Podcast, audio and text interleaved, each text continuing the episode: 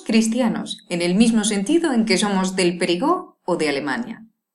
Son estas palabras de Michel de Montaigne, palabras que podemos encontrar en su apología de Ramón de Sabunde y que nos vienen estupendamente para presentar la entrevista de hoy. En esta ocasión, y con motivo de la reciente publicación de su libro, Hugo Viciana conversa con el profesor de filosofía de la Universidad de Córdoba, Manuel Bermúdez. Hoy hablamos de escepticismo y religión.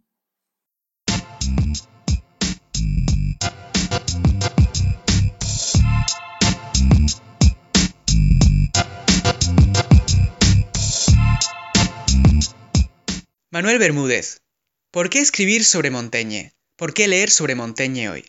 Bueno, entre otras cosas porque Michel de Montaigne es uno de los autores más actuales que hay en la historia de la filosofía. Ese hombre, a pesar de que escribe a final del siglo XVI, todo lo que escribe se puede leer hoy en día con plena actualidad.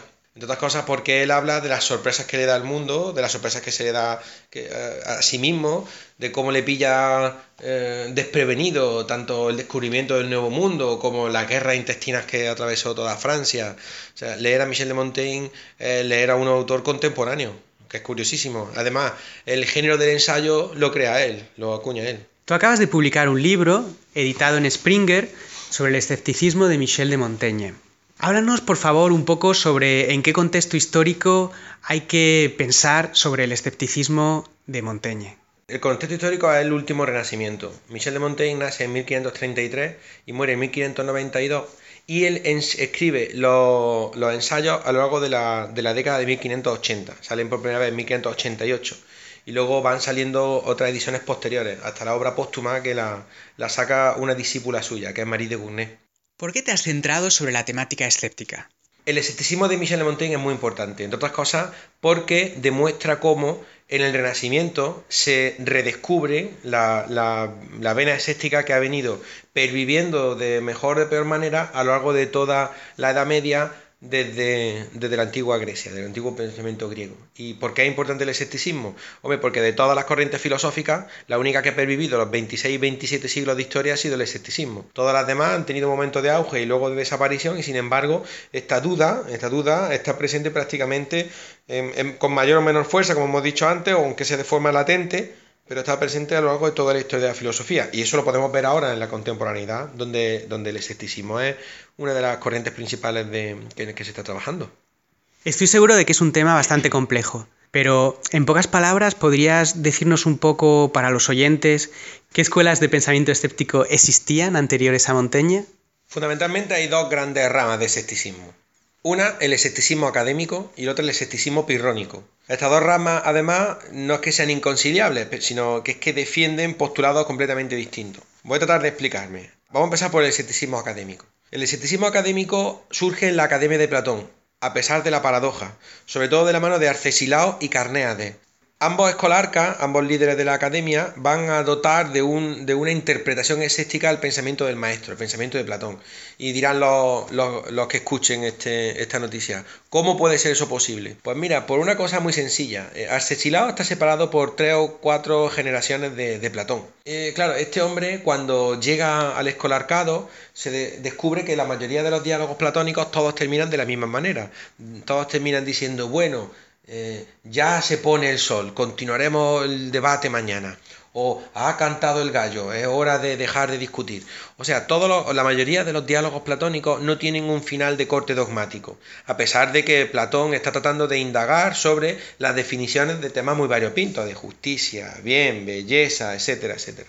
Bueno, pues a pesar del carácter dogmático que a priori siempre se le ha atribuido a Platón, en realidad sus textos, su obra no han sido así. ¿A qué conclusión llegarán Arcesilao y Carneades? Bueno, pues propondrán, por un lado, eh, desde el probabilismo ah, hasta, hasta lo, a lo que se llama el eulogon, lo razonable, ¿no?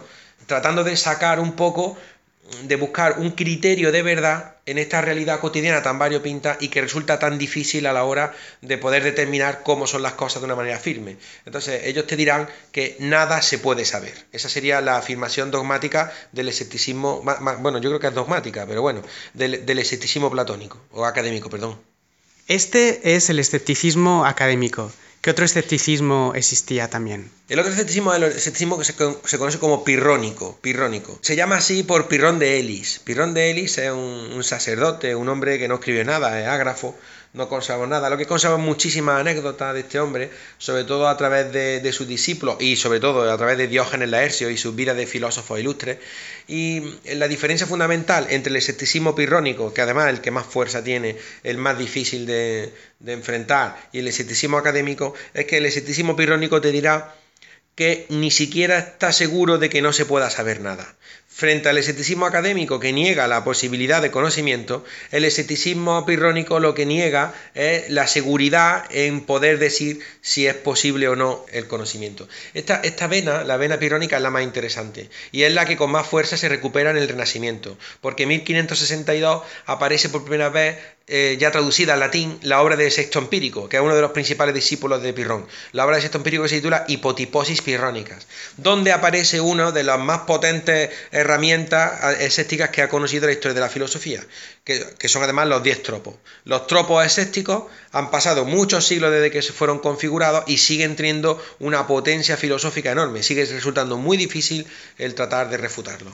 ¿Puedes mencionar algunos de estos tropos? Sí, por ejemplo, ahí son tropos muy sencillos, son tropos eh, desde el tropo que afecta a, la condición interna de cada individuo que percibe, porque si nosotros percibimos la realidad a través de nuestros sentidos, que son las principales, las principales fuentes de información que llega hasta nuestro cerebro, claro, si, si nosotros nos vemos afectados de alguna manera, si tenemos fiebre, si tenemos eh, alguna enfermedad, o, por ejemplo, yo siempre pongo el mismo ejemplo, yo soy miope, y es verdad que soy miope, ¿Qué ocurre? Que cuando yo miro al horizonte, mi mundo termina antes. ¿Por qué termina antes mi mundo? Porque yo veo con claridad 200 metros. Sin embargo, una persona con la mirada neutra verá 400 metros. Esa diferencia de realidad hará que yo perciba un horizonte distinto al de la otra persona. O luego está, por ejemplo, el tropo de las costumbres, cosas que son vistas de una manera aterradora por determinadas culturas, son consideradas el modelo de, conducta en otras.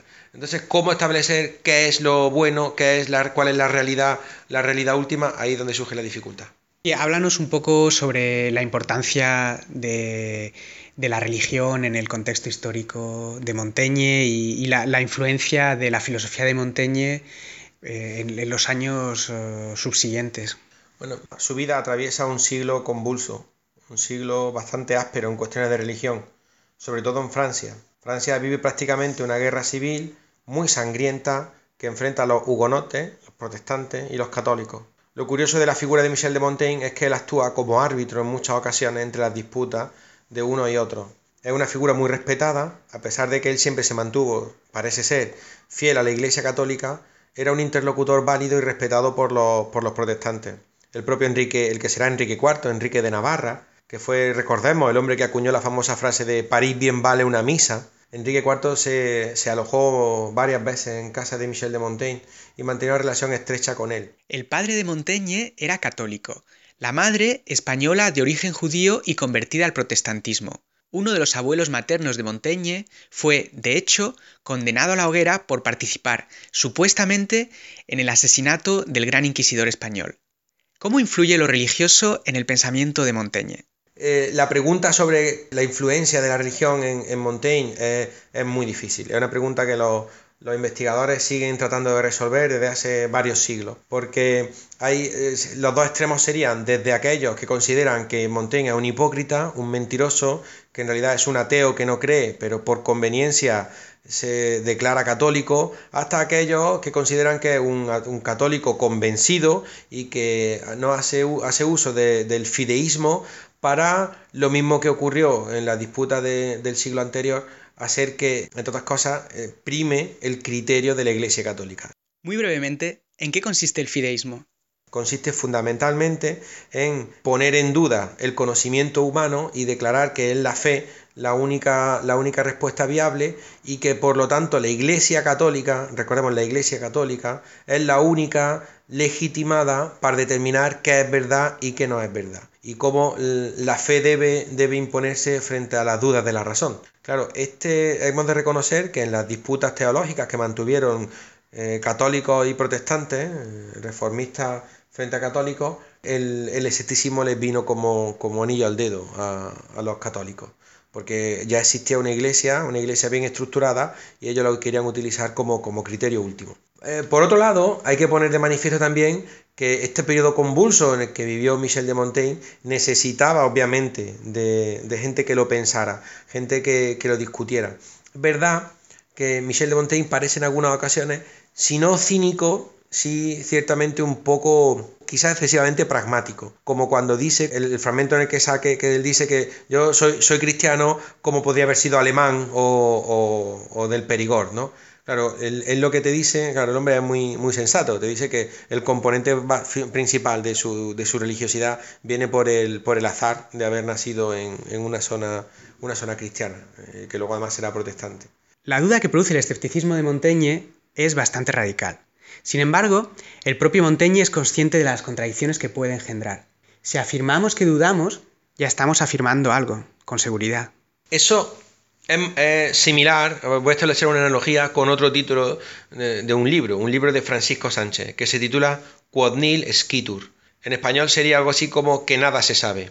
Claro, si uno dice que nada se sabe, está cayendo en una contradicción, una contradicción flagrante, porque si dices que nada se sabe, sabes que algo no se sabe, que nada se sabe.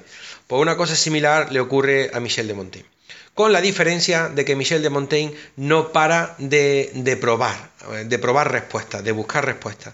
Hay un fuerte componente socrático en, en, la, duda, en la duda de Montaigne porque él, a pesar de que ve muy difícil la meta de lograr una respuesta que, lo libere de la incertidumbre, a pesar de que él ve la dificultad de lograr esa respuesta, al mismo tiempo no por ello se desanima, continúa buscando la respuesta. A preguntas de lo más variopinto. Además, de, verdad, o sea, se pregunta desde cuestiones personales de, de higiene hasta, hasta el famoso ensayo de los caníbales o, la forma en la que España estaba conquistando América, ¿no? O sea, el hombre trata de buscar respuestas a sabiendas de que le va a costar mucho trabajo dar con una respuesta, una respuesta completamente segura.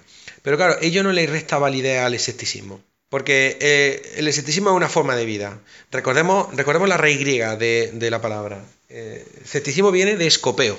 Escopeo significa muchas cosas en griego, pero entre otras significa mirar, Mirar con cuidado, buscar, analizar detenidamente. De ahí viene, por ejemplo, telescopio o microscopio, de, escopeo. Y luego no olvidemos el, el participio plural, los escepticoi.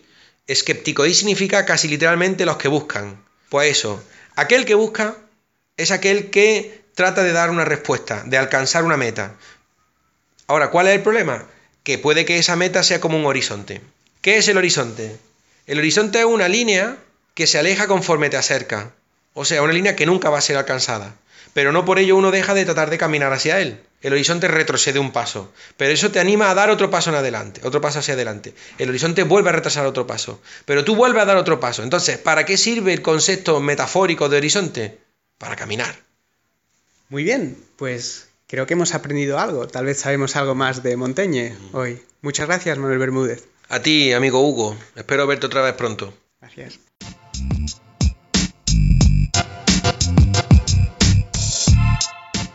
Y aquí acaba Philosophy Pods.